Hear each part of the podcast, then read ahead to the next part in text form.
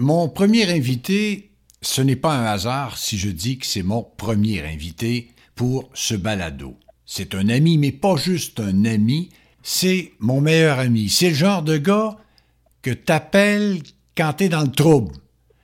C'est le gars que t'appelles quand tu veux y annoncer quelque chose de beau. Autrement dit, c'est ça pour moi, un meilleur ami, et il s'appelle Jacques Pelletier. Jacques Pelletier, bonjour. Bonjour Pierre, ça me fait plaisir d'être ton premier. Ça, fait plaisir. J'espère que tu n'es pas mon dernier invité. Ben, j'espère bien, j'espère bien. Mais euh, je dois te dire que je suis bien d'accord avec toi, euh, que euh, tu es mon meilleur ami et on ne sait pas qu'on se parle tout le temps, mais on se parle quand c'est le temps de se parler et puis on sait qu'en dedans de trois secondes, si je signale ton numéro de téléphone, euh, tu vas répondre. À moins que tu sois en onde ou à moins que moi je sois en avion, euh, on, se, on se parle tout de suite. Et donc, euh, oui, c'est une belle amitié. On s'est d'abord connu à travers 22 bonnes nouvelles. Ça, c'était une émission de télévision que nous faisions ensemble au canal Vox. Oui. Et j'essaie encore de comprendre comment j'ai réussi à l'époque à t'attirer vers cette émission-là, parce qu'on se connaissait pas beaucoup. On faisait des travaux ensemble parce qu'à l'époque, euh, Jacques Pelletier travaille pour la déficience intellectuelle en Outaouais.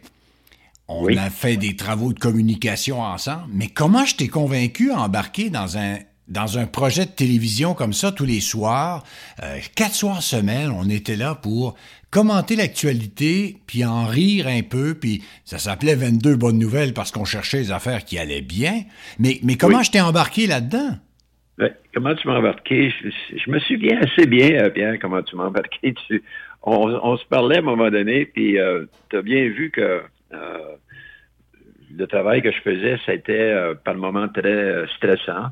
Et tu avais comme, à un moment donné, eu cette idée-là, genre, pourquoi tu viens pas à l'émission avec moi? On va voir, puis tu vas aimer ça. Puis euh, l'idée, c'était que j'aille euh, peut-être une ou deux fois. Puis moi, j'avais jamais fait ça, mais je t'ai fait confiance. Et j'ai dit, si Pierre, il pense que je peux être utile, ben je vais me forcer, puis euh, je vais être utile. Pierre, après cinq minutes de l'émission, puis après la première semaine, après quatre ou cinq émissions, ou peut-être trois émissions, je ne sais plus, ça a été assez, assez rapide. Euh, je suis euh, je suis tombé dedans. j'ai euh, j'ai tellement tellement accroché vite avec avec le avec toi, avec les les gars avec qui on travaillait, avec Jean-Paul et d'autres personnes. Le format était extraordinaire. Puis je me suis mis à aimer la télé et tout ce que ça voulait dire. Donc voilà, ça a été pour moi, c'est des belles années ça. Mais à ce moment-là, Jacques, tu travailles euh, au RSDI, pour expliquer aux gens, c'est bon l'ancien pavillon du parc qui, après ton départ, redeviendra le pavillon du parc. Ça, c'est une longue histoire, mais euh, ton travail à l'époque, c'est d'être euh, directeur général pour le réseau de services en déficience intellectuelle. Oui. Et tu as fait un travail colossal dans, dans ce milieu-là. J'essaie de comprendre, qu'est-ce qui t'a amené à ça? D'abord, tes études, c'était quoi? Oh mon Dieu, j'ai eu plusieurs types d'études euh, en sociologie. Euh, j'avais euh, débuté une petite maîtrise. J'ai fait une maîtrise en, administration publique.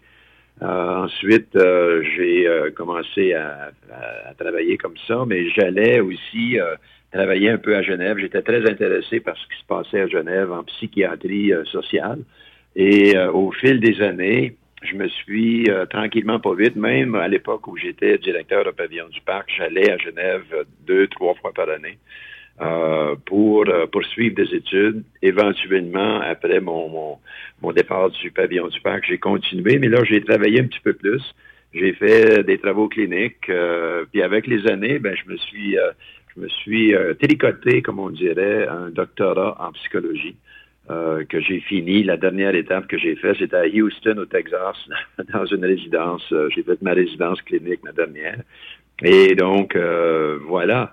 À l'époque, j'étais au pavillon du parc, qu'on avait essayé de nommer Réseau de services en déficience intellectuelle. C'était une époque qui était très difficile parce que c'est l'époque de, de, de, la fin des grandes fermetures de, de, grosses institutions. Le gouvernement du Québec m'avait mandaté, le ministre m'avait mandaté à l'époque pour euh, euh, euh faire la transformation de ce centre-là. Euh, au moment où on commence la transformation, le gouvernement coupe les budgets. Bon, ça va. Fait là, ça a été pendant quelques années du travail très passionnant en passant, puis j'adore cette, cette population. Euh, j'ai toujours pensé qu'une personne qui avait une euh, qui vivait avec une déficience intellectuelle, c'était pas quelqu'un de moins intelligent que la moyenne, c'était euh, tout simplement quelqu'un qui était différent, qui avait une intelligence bien à lui, une intelligence différente, qui est peut-être une intelligence beaucoup plus émotive puis beaucoup plus gentille. Je ferme ma, ma parenthèse. Alors, pour faire une longue histoire assez courte, c'était une époque qui était qui était complexe. Euh, les changements qu'on nous demandait de faire et que je, voulais qu'on fasse aussi euh, demandaient beaucoup, beaucoup de, patience, beaucoup de stratégie. Euh, ça l'a amené beaucoup de conflits, mais éventuellement, ça s'est fait. Euh, mais pendant toutes ces années-là où c'était plus difficile, l'émission 22 bonnes nouvelles, Pierre, ça a été ma bouée de sauvetage. Ça a été euh, euh, tous les matins, j'allais là de bonne heure pour euh, découper mes, petites nouvelles dans le, journal Le Droit, très souvent Le Droit, dans le Citizen ou d'autres. et puis, on passait ça aux nouvelles, aux 22 bonnes nouvelles, il en passait tout le temps quelques-unes. J'adorais cela. Je peux t'avouer que ça a été un des plus beaux moments de ma vie. Mais effectivement, il y avait le travail et c'était peut-être même une sorte de, une sorte de libération même de, entre ton milieu de travail qui était très demandant, puis le fun qu'on avait à échanger sur les nouvelles. Tout à fait. J'arrivais à, à l'émission, on s'assoyait, on était des copains, on était des amis, on était des collègues, on faisait une équipe. J'étais un autre, euh, un autre monsieur, j'étais un autre gars. J'avais, euh, j'ai découvert en moi cette personnalité euh, de commenter les nouvelles, mais avec, avec un grain, un brin d'humour. Euh, je me suis découvert des talents euh, que je pensais pas que j'avais. Tu m'as, tu m'as aidé à découvrir des talents. Euh, j'ai jamais refait de, de, télévision ou quoi que ce soit après, euh, mais j'ai toujours, toujours regretté de ne pas avoir pu continuer. ça a été, comme je te dis, ça a été tellement plaisant et euh, de, se découvrir. On se découvrait tout le monde. Hein. Moi, je me découvrais, mais euh, j'imagine que toi aussi, tu te découvrais toutes sortes de, choses, mais on découvrait une équipe. Le travail d'équipe, euh, ça a été ça a été pour moi la, la, la, une des, des, choses les plus, les plus marquantes de cette époque. Mais je ne pense pas que ton objectif était de propulser Pierre Daunet aussi loin que tu l'as fait. Puis je pense que des fois, tu réalises pas à quel point tu m'as mené loin. Euh, tu m'as donné, toi, une confiance. Et quand j'exprime aux gens que tu es une espèce de point tournant dans ma carrière, en sens que tu m'as fait croire que j'étais bon. ben, sais-tu, Pierre, je, j'ai, je m'en suis aperçu à un moment donné. On venait de finir une émission qui était percutante, qui était peut-être le, début de notre, de de nos meilleures émissions. Puis nos meilleures émissions, on en a eu longtemps, là. Mais euh, au début, on, testait, on, apprenait, euh, tout le monde ensemble. Puis un soir, après que c'était fini, je t'ai remarqué, tu, tu étais en réflexion. C'est comme s'il y avait quelque chose qui t'avait frappé. Et, mais bien frappé, là, ça, ça avait l'air bien. Euh, moi, je le sentais que ça, ça, te permettait, toi, de, de, de, faire des choses, puis de dire des choses, puis de, de, vraiment assumer ton style de Pierre Donnet. Qui est Pierre Donnet? Ben, euh, je pense que dans ces émissions-là, tu as, réussi à, le faire. Je pense, que j'ai joué un petit rôle là-dedans, mais sans nécessairement, Pierre, avoir pensé faire ça. Mais je me suis aperçu qu'effectivement, euh, c'est ce c'est ce qui fonctionnait. Puis plus je pouvais t'aider à t'ouvrir, plus tu osais, puis plus tu osais, plus on était meilleur, plus on était là euh, en forme, et puis on, était capable de, de, de, de, faire des commentaires sans jamais tomber là, dans, dans les euh, la, basse humeur, le humour. Euh, on n'a jamais été, on se, on se vous voyait, c'est extraordinaire. Ben, moi, je t'avoue que ça a été très intéressant de te voir, de voir de, développer ce, ce côté de toi le côté le côté animateur de télévision avec des, opinions. Tu avais tout le temps des opinions. Tu les disais à la radio, tu faisais tes petits commentaires tous les tous les matins. La, la, la, station de radio dont j'oublie le nom, là, mais c'est CIMF. C'était oui. CIMF le matin où tu m'écoutais dès 6 heures. Oui, euh, Tu as été un de mes premiers fans, si je me rappelle bien, euh, quand on faisait nos folies, euh, André Blanchette et moi, à 6 heures le matin. On faisait un bulletin de nouvelles qui durait 12 à 15 minutes, alors qu'on était supposé d'en faire 3 minutes. On se faisait ramasser par le directeur constamment. Mais on avait développé une technique, André et moi, à l'époque, où on se laissait aller. Et c'est un peu ça que j'ai voulu amener en télévision parce que et, c'est ça que les gens réalisent pas, c'est que des fois c'est difficile de faire son, chemin à la télé. Et ça faisait des années que je voulais faire de quoi à la télé, puis c'était il y avait toujours une espèce de bloc. J'arrivais jamais à entrer. D'ailleurs, un de mes objectifs très jeune dans ma carrière, c'était d'aller à CHOT. Euh, puis ça marchait jamais. Alors quand euh, toi et moi on se met à développer 22 euh, bonnes nouvelles, ben là, je, réalise, hey, j'ai la capacité de faire ça. Comprends. C'était comme la... Comprends que tu avais la capacité, Pierre. C'était, euh, c'était tellement, tellement, tellement intéressant de voir ça. Pas se développer, mais se, découvrir. Tu te découvrais devant tout le monde, puis c'était super. C'était super. Mais on est euh, donc deux gars qui vivaient des choses différentes. Oui. Parce que toi, et, toi, ce qui m'impressionnait dans ton milieu, c'était ton espèce de positivisme à l'égard des personnes qui vivent en situation de déficience intellectuelle. Ça m'a toujours impressionné de voir à quel point tu les aimais, euh, à quel point tu voulais aider à la fois l'individu, mais également la famille. Parce qu'à travers tout ça, il y a une famille qui vit euh, quelque chose de pas facile. Exactement, Pierre. Puis ça, là, c'est tout le temps.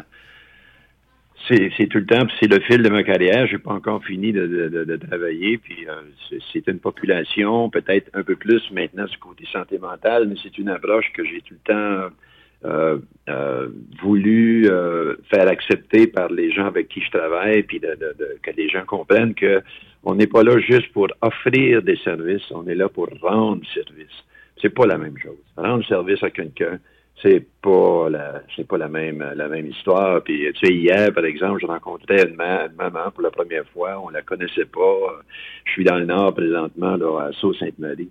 Et euh, elle vient euh, au bureau, puis elle était toute euh, gênée, puis elle était toute seule. Puis j'ai dit, où est votre fils? Ben, elle dit, je l'ai laissé à la maison, je voulais pas tu sais, je pensais pas pouvoir l'amener, puis j'avais peur qu'il fasse des, des, folies ou des choses. Puis euh, ben, j'ai dit, on s'en va chez vous. On va, on va aller le voir. On est allé à la maison, puis son époux était là, puis le, le, monsieur était là, puis c'était une réunion qui devait durer euh, une heure. Puis au bout de deux heures, moi j'étais en retard dans tous mes autres rendez-vous. Elle sort sa, ses, ses mitaines, puis euh, je voyais bien, je sentais qu'il y avait de quoi qui était, au four. Elle sort des, des, des beaux mets qu'elle avait cuits pour nous autres.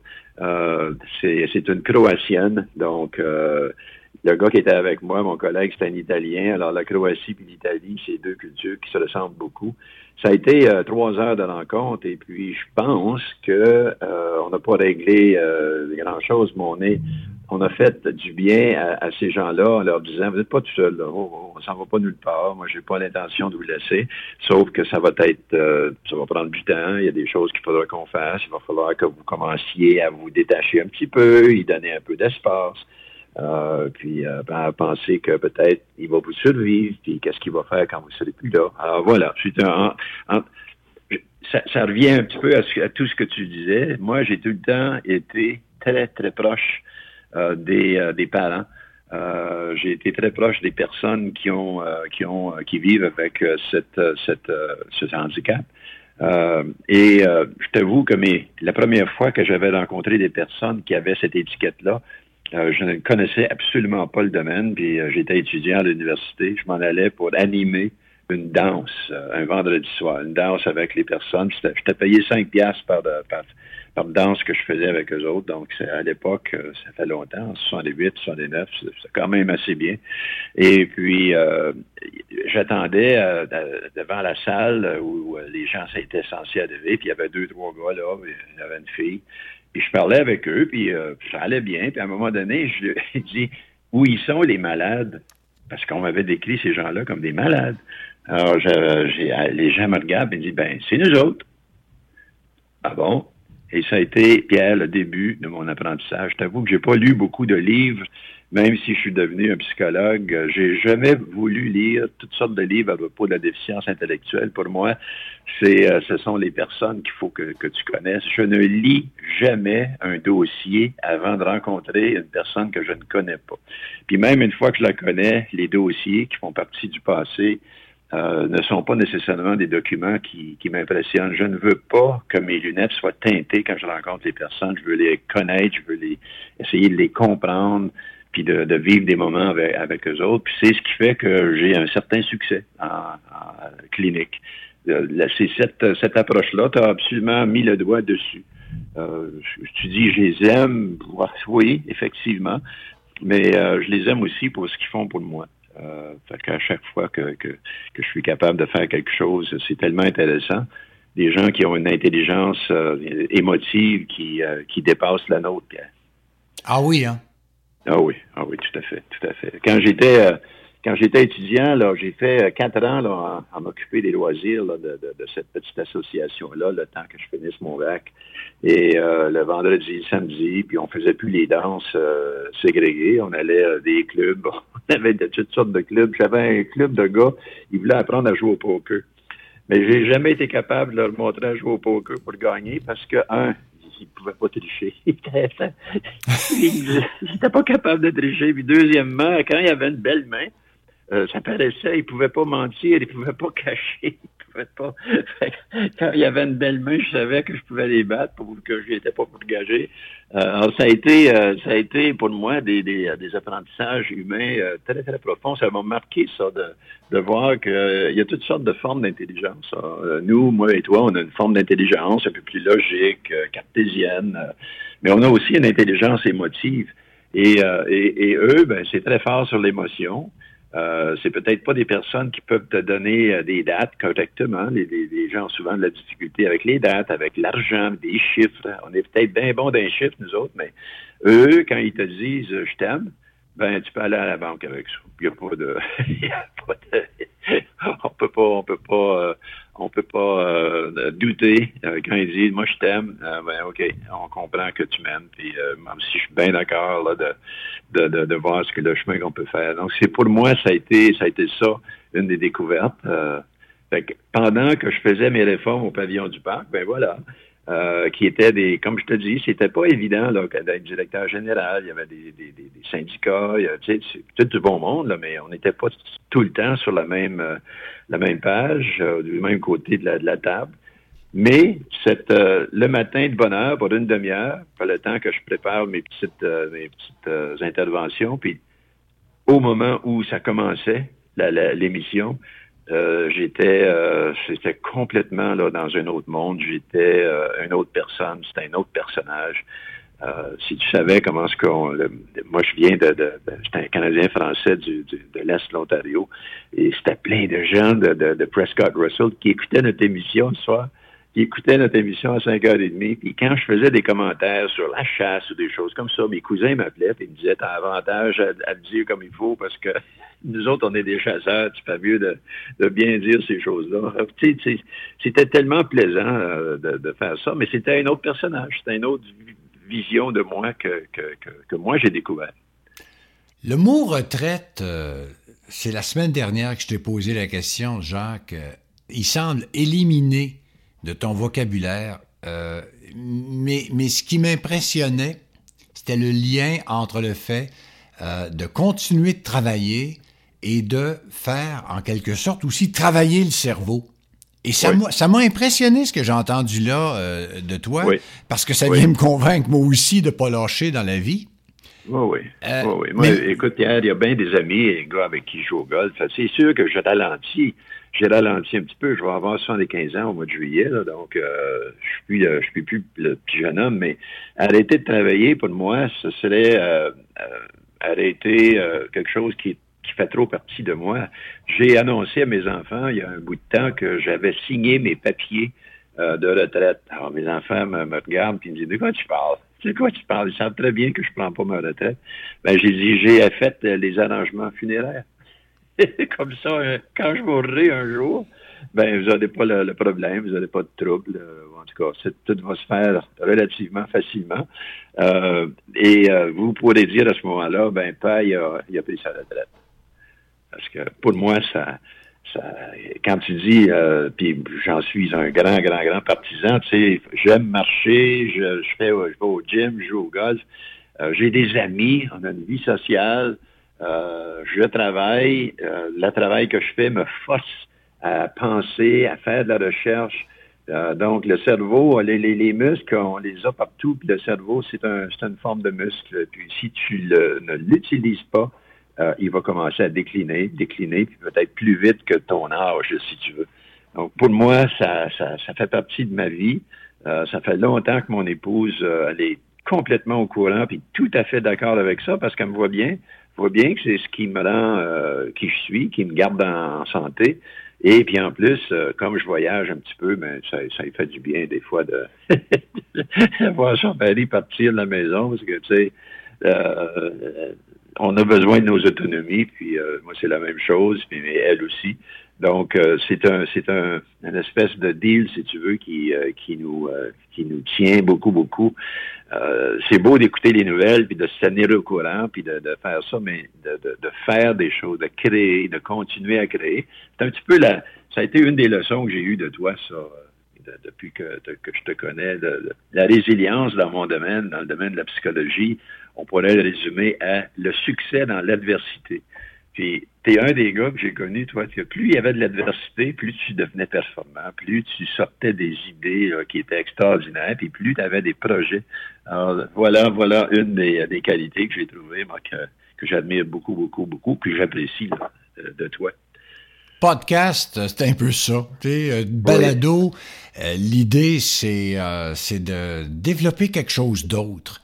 de, de, montrer, premièrement, d'envoyer un signal, c'est pas fini. Ce n'est pas fini avec moi. Vous, vous en sortirez pas.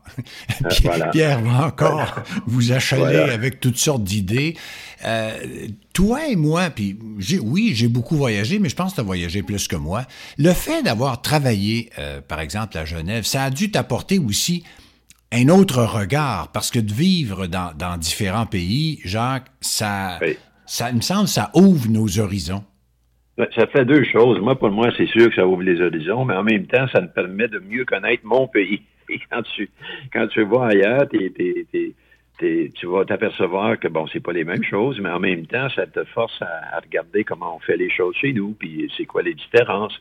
Euh, j'ai adoré euh, travailler à Genève. Euh, je serais, j'aurais pu vivre là le reste de ma vie pour toutes sortes de raisons. Mais quand j'étais là pour plus qu'un mois, euh, au bout de deux semaines, euh, je prenais euh, je prenais un, petit avion en, Europe, il y a beaucoup de compagnies d'aviation, beau, bon, pas cher.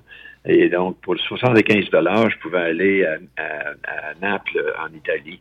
Puis j'arrivais en, Italie, puis ça faisait donc du bien d'avoir un peu de désordre, d'avoir un peu des gens qui arrivent en retard, choses comme ça, parce qu'à Genève, c'est hyper discipliné. Et ce qui m'a frappé de ce pays-là, la, Genève, la première fois que je suis allé, il était, euh, j'étais arrivé très tard le soir, le matin je sors, puis je vois une boîte avec des journaux. Et puis moi, j'étais habitué avec nos boîtes à journaux ici, il fallait que tu mettes euh, des 30 sous, il fallait que tu mettes de l'argent pour que la porte puisse ouvrir quand ça ouvrait.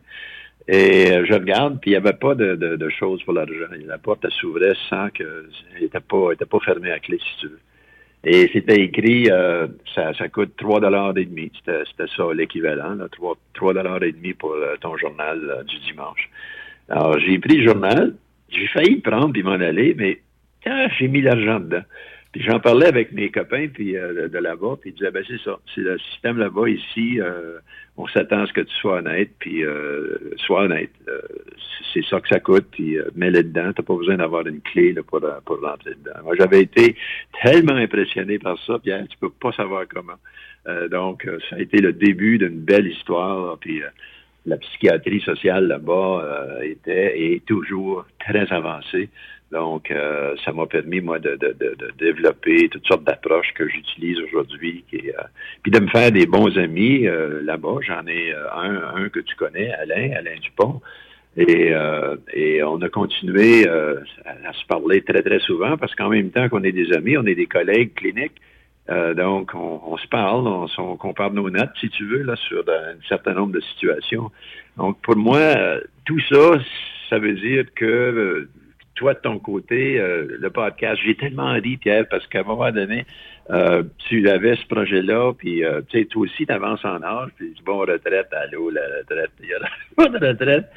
Là, tu arrives avec cette idée-là de, de, de, podcast quand on avait entendu les nouvelles, les mauvaises nouvelles à propos de TVA, ne sachant pas que les conséquences que ça avait en Outaouais, que je comprends un petit peu mieux maintenant.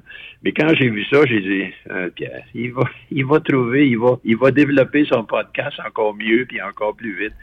Euh, on n'arrête pas, Pierre. On est, on est fait à peu près de la même chose, de la même manière. Euh, avec différents types d'outils, si tu veux, mais on a les mêmes, les mêmes choses. Euh, je peux te dire aussi, Pierre, que une, des qualités que j'ai trouvées chez toi, que, qui est essentielle pour moi, c'est la loyauté. Euh, la loyauté, la complicité. Ça, la complicité, on l'avait là devant les auditeurs de la, télévision avec 22 bonnes nouvelles. C'était, ça en était. C'était tellement, tellement facile puis les gens, ils, pensaient vraiment qu'on était, là, que, ils pensaient que j'étais un grand professionnel du domaine. Je ne l'étais pas. J'étais ton sideman. Mais avec, avec ce qu'on faisait ensemble, avec, avec Jean-Paul aussi, faut pas oublier Jean-Paul. Jean-Paul avait euh, son, son, son, ses gros grains de sel qui, amenait, puis on avait du plaisir avec ça. Euh, mais la, complicité, puis la petite délinquance euh, correcte qu'on avait, les, moi puis toi, c'était, c'était, comme on dirait en anglais, priceless.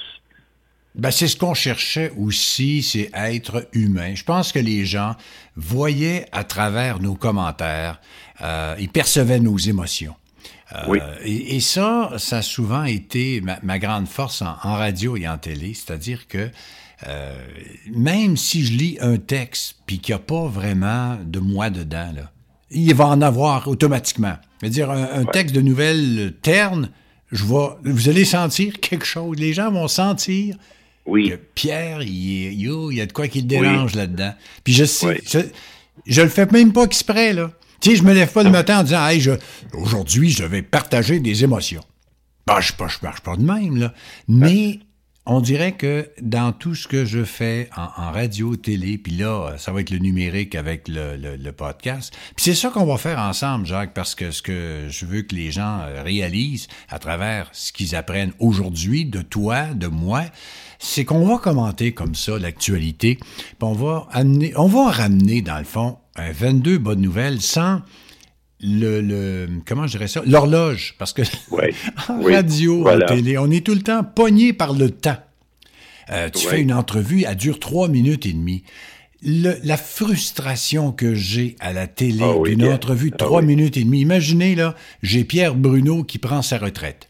Il me confie des choses extraordinaires. Ça doit durer l'enregistrement de base. Là. Il a dû durer à peu près 10-12 minutes. Puis il a fallu que j'en garde que 3-4 minutes. J'étais frustré, Jacques, de ne pas pouvoir partager davantage. L'autre grand moment qui m'a frappé, euh, puis qui m'a amené vers le podcast, il y a eu euh, le, le, nom, quand on a donné le nom de l'autoroute Guy Lafleur. Le meilleur discours politique, d'après moi, de François Legault, c'est la journée qui est allée pour l'inauguration du nom à Tursault de l'autoroute Guy Lafleur. C'était extraordinaire, mais ça devait durer probablement 15 minutes. Oui. Alors, vous comprenez que quand, que moi, je rentre en, studio, là, euh, puis pas en studio, mais quand je reviens à la station avec ce, témoignage-là que j'ai sur ruban qui dure 15 minutes, hey, je veux en passer une longue partie. Mais là, on me dit, Pierre, ben on peut pas. faut que tu aies un extrait. Un extrait, 30 secondes, 40 secondes de ça. Puis là, j'avais la maman de Guy Lafleur, aussi, avec qui je parlais des, expériences, parce que Guy Lafleur en a fait des, des, vertes, euh, puis... Euh, oui. Euh, à, une occasion, d'ailleurs, elle a raconté, puis j'ai jamais pu le passer en ondes, cette affaire-là, c'est que quand Guy Lafleur est allé, après une victoire de la Coupe Stanley, il s'était fait lancer un verre de bière par un partisan des Bruins de Boston à sa sortie du Forum de Montréal. Alors, le, partisan lui garoche un, verre de bière sur Guy Lafleur et le père de Guy Lafleur rentre dans l'autobus des Bruins.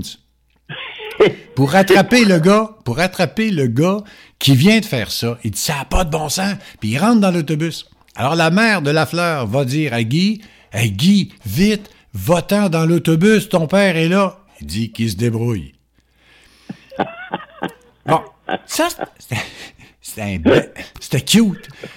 Sauf que j'ai jamais pu le partager avec les gens parce que quand on est arrivé à l'editing, quand il a fallu faire l'édition de ce reportage-là, il a fallu que j'en enlève à gauche et à droite. C'est le genre de choses que j'ai enlevé.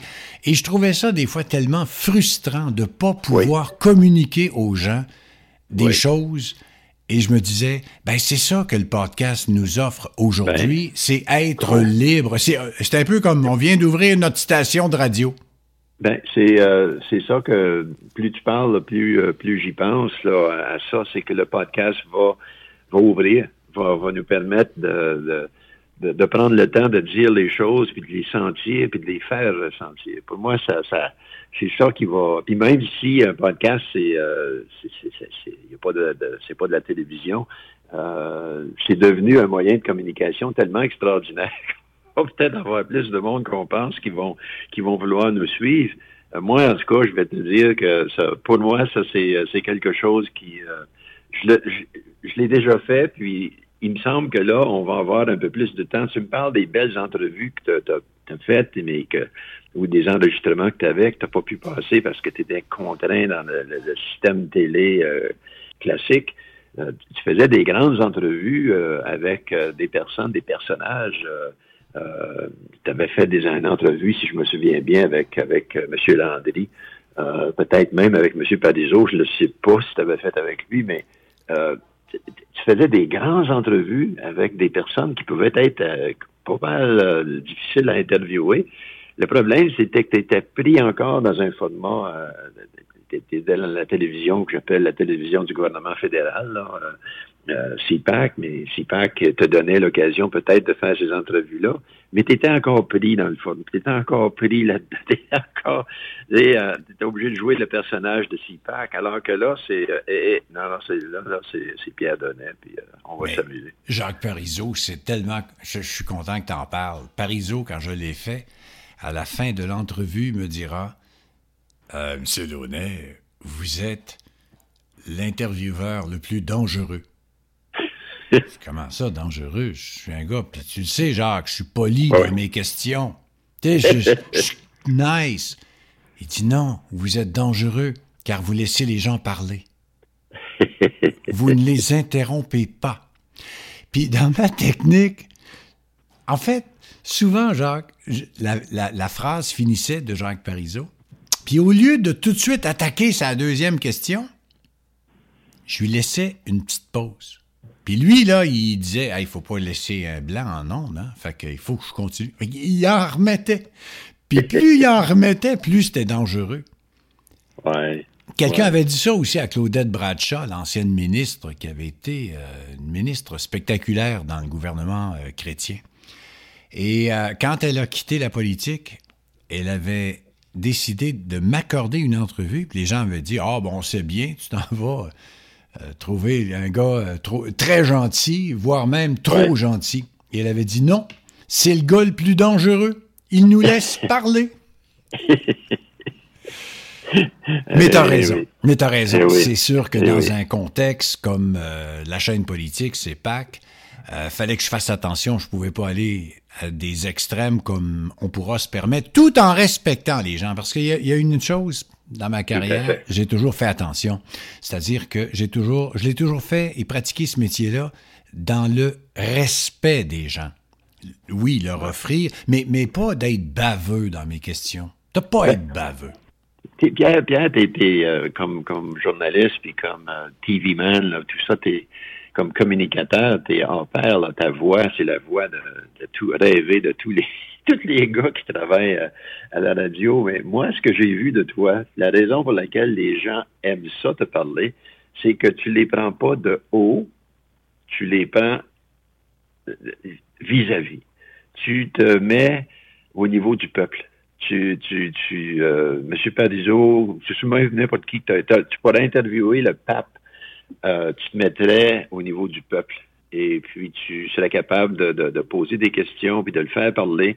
Il n'y aurait pas l'impression que tu es en train de l'amener dans un guet-apens où il y a Tu sais, je, je, regarde les grands, grands, grands journalistes euh, dans une euh, station de télévision que je ne nommerai pas, mais c'est, je pense que c'est, national canadien. Puis, Mon Dieu, que les gens sont, sont ils prennent les, les gens de haut, euh, puis ils veulent se montrer smart. Ils veulent se montrer intelligents. Fait qu'au bout de l'entrevue, habituellement, ce que je retiens, c'est que oui, la personne en question est bonne, elle est très intelligente. Tu parles d'une bolle, toi. Sauf que le, gars qu'elle a interviewé, lui, ça a été plus un figurant. Alors que toi, tu mets la personne que tu l'interview, au milieu. Tu es avec elle. Tu pas juste euh, en train de l'amener à dire des choses quand tu poses une question, c'est une question d'un gars, d'un gars qui est à son niveau là. Tu sais, tu, tu te prends pas pour un autre. pour moi, Pierre, c'est c'est une des raisons pour lesquelles tu cliques avec euh, avec euh, la population, ceux qui te suivent euh, aux nouvelles de TVA. Je connais pas tes, tes écoutes, mais je suis certain que ça bat bien des records. Tout simplement parce que le monde se retrouve en toi. Tu poses les questions que le monde aimerait poser, puis tu les poses de façon très polie, respectueuse, avec un brin d'humour parfois, euh, parfois avec un brin de naïveté qui, qui marche à chaque fois. c'est pas toutes les vedettes de radio, de télévision qui sont capables de faire ça. J'en connais pas beaucoup, Pierre, qui ont été capables dans leur carrière de faire ça, de, de, de se mettre euh, un petit peu euh, en, en, situation euh, vulnérable devant tes, les, les, téléspectateurs, mais devant les gens que tu interviews, parce que tu les interviews pas de haut. Puis tu t'organises pour pas qu'il ait peur de toi. Ben, là, il parle. Mais tu as raison, parce qu'il y a eu certaines situations où les gens sont en dans un monde un peu de moi j'appelle ça une forme de terreur. Je le vois dans leurs yeux. Ils arrivent en studio, là, par exemple, puis là, ils voient les gros éclairages. Et ça, là, ça te coupe une relation avec quelqu'un? Oui. Euh, oui. La personne, euh, puis moi, je veux pas, je veux pas qu'il soit là comme dans un interrogatoire. T'es pas dans un poste de police, là. On n'est pas en train de te questionner là, comme si tu étais un bandit. Et t'as raison, le, feeling. Puis toi, ça doit être la même chose, dans le fond, dans ton approche avec les gens que tu sers dans ton domaine. Toi aussi, toi aussi, il faut que, pour être capable d'aider, il faut qu'ils s'ouvrent, ces gens-là. Et pour qu'ils s'ouvrent, il faut qu'ils te fassent confiance. C'est ça. Tu dois vivre la même chose. Toi, tu fais une émission différente, OK? On n'enregistre pas ta, ta, rencontre avec euh, le client ou la famille du client. Tu sais, tu l'enregistres pas. Mais tu en fais des émissions tous les jours, dans le fond. Ouais. Si on enregistrait là, tes, rencontres, c'est ça qu'on aurait. On aurait plein d'émissions. Oui, c'est euh, un petit peu ça. Tu sais, euh, maintenant qu'on en parle, il y a peut-être des choses que tu m'as euh, que tu m'as aidé à développer. moi, mon, ma façon de rendre les gens bien à l'aise, c'est de, de, me servir de moi. Je commence à avoir de l'expérience dans la vie. Là. Je commence à, j'en ai vu là des j'ai à peu près 50 ans de clinique euh, ou de travail dans un domaine euh, santé mentale, euh, déficience intellectuelle, autisme. C'est, c'est, je commence à avoir vu toutes sortes de situations, mais je me suis aperçu que chaque situation était tellement différente. Tu peux, tu sais, je le dis souvent à des personnes, tu sais, l'expression t'envoie un. Alors moi je réponds, t'envoies un, t'envoies un. Passe au suivant. Le suivant, ça va être quelqu'un d'autre, complètement différent. Alors, je me sers beaucoup de moi, je me sers des expériences. Moi, ben oui, euh, madame, euh, moi aussi, je suis comme ça. Moi aussi, euh, quand ma fille a commencé à sortir avec les gars, il n'y avait pas un gars qui, qu'elle rencontrait qui, arrivait à, à, 1 de, de, mes attentes de ce que je voulais pour ma fille. ah oui, c'est vrai, puis là, on en parle, puis là, j'essaie de sans, ben, je sais pas, ça, ça vient tout naturel. Je, me dis, écoute, euh, je, je suis pas, je suis pas plus qu'un autre. Euh, oui, j'ai des compétences, puis je peux ouvrir des portes, puis je peux euh, aider, aider des personnes qui les aident surtout. mais une des façons, c'est de dire, moi aussi, nous aussi, moi je suis pareil. Là. Moi, quand j'arrive dans une maison, je suis gêné, puis c'est pas, pas gêné, mais on fait attention, puis tout ça, puis oups, après un bout de temps, vous m'offrez un café. Mais moi, j'ai appris euh, la, bonne, la madame à t'offre des biscuits, même si tu manges pas des biscuits, tu dis pas non, merci. Tu dis oui, madame, merci. Voulez, en voulez-vous en amener? Euh, oui, madame, je vais les amener. Je les aime pas. Tu, peux les donner à d'autres, hein? Mais sur le coup, dis oui, dis c'est correct, parce que moi, hier, quand elle a offert ça, ça la mettait égale à moi ça y permettait de, de, de, se mettre euh, à mon niveau puis de dire ben moi ça m'a fait plaisir, je vous ai fait des belles galettes. Puis euh, c'est des choses croatiennes que j'ai jamais mangées, c'est absolument extraordinaire en passant. Euh, c'est comme ça, c'est la même manière que toi tu utilises, c'est les mêmes choses, les mêmes approches. Euh, si on regarde ça d'une certaine façon, c'est les mêmes approches que toi, tu as comme intervieweur, puis ton podcast, mais ça va être absolument magique parce que ce matin, euh, tu me dis, bon, aujourd'hui, quand on se parle, euh, plus ça avance dans l'entretien, plus dans notre conversation, plus je me dis, wow, le podcast de Pierre, ça peut être vraiment assez extraordinaire. Hein. Ça sera de la dynamite parce que je vais te poser une question. Elle va être terrible, celle-là. T'as parlé de ta fille, puis de ses chums. Jacques, étais-tu plus sévère pour les chums de ta fille que tu voulais protéger versus les blondes de ton fils? Oui. Hein? Parce que c'est une fille. Ça se peut-tu? pas d'autre à le dire. C'est ah, hein? c'est pas une, ça peut être l'air sexiste, mais euh, un papa, un papa va tout le temps vouloir protéger ses enfants. Mais euh, disons que je vais te raconter une petite histoire parce que quand mon garçon était parti pour jouer au hockey à London, en Ontario, il avait été repêché par les Knights. Il est parti de l'école et puis, euh, bon, il n'était plus là. Puis ma fille commençait l'école secondaire. Puis une journée, un de ses, un de ses amis, Félix, il me téléphone, il me dit, Monsieur Pelletier, puis il parlait pas trop fort dans le téléphone. Je dis, oui, qu'est-ce qu'il y a, Félix? Il dit, le gars, là, qui, qui veut sortir avec, euh, avec euh, France, là, il est correct. Puis on y a parlé. Mon gars, Mac avait continué ma tradition de écoute, ta petite sœur, protège-la, là, on va arriver à l'école secondaire, mais il était parti. Il avait donné la mission à ses chums. Mais à un moment donné, ma fille avait 16 ans. Et puis, lors de ses 16 ans, puis là, c'est assis avec moi, puis elle m'a fait, euh, fait la leçon. Elle m'a dit, Père, là, tu vas arrêter ça, d'essayer de me protéger.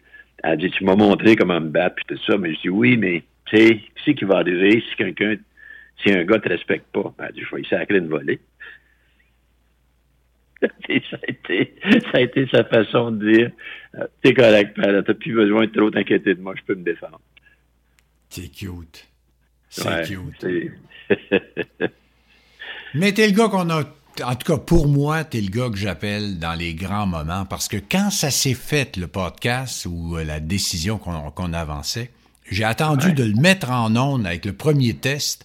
Puis là, j'ai dit, là, je peux appeler Jacques pour lui dire, c'est fait, on commence. C'est fait, c'est bon. Ah oui, oui. Ça, c'était, ça, c'était pour les grands moments. Puis il y, a, y a un moment quand je n'ai jamais échangé avec personne, puis on va peut-être clore euh, notre premier entretien là-dessus.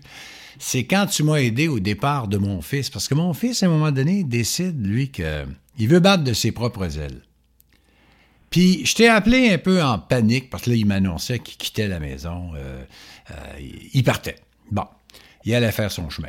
Puis c'était un détachement, un, cordon euh, qui se coupait, là, qui était pas facile. Tu te rappelles, tu m'as remonté. j'étais, j'étais dans tous mes états.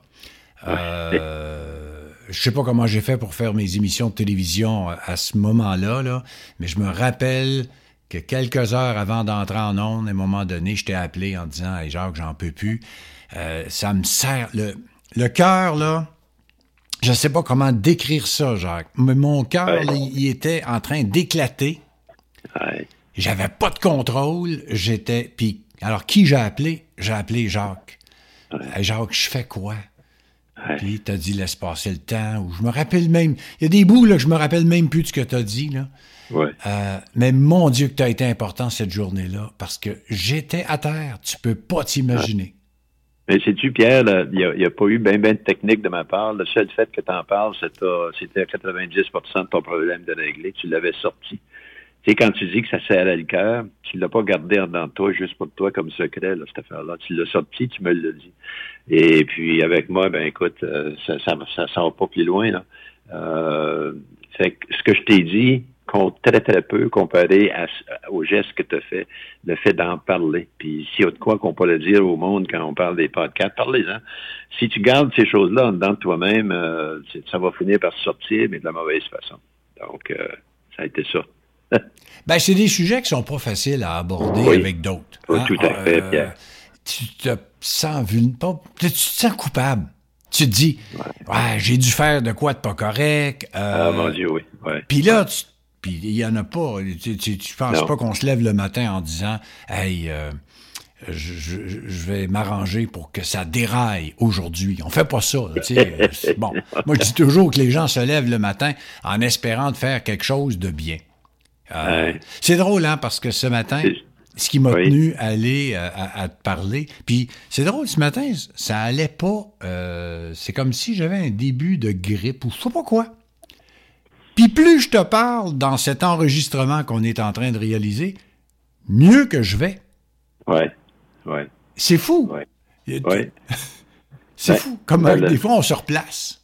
Ben, c'est euh, quand euh, il y a beaucoup d'émotions dans ce qu'on dit ce matin. Euh, c'est pas juste bien logique là, c'est de, la, grosse émotion.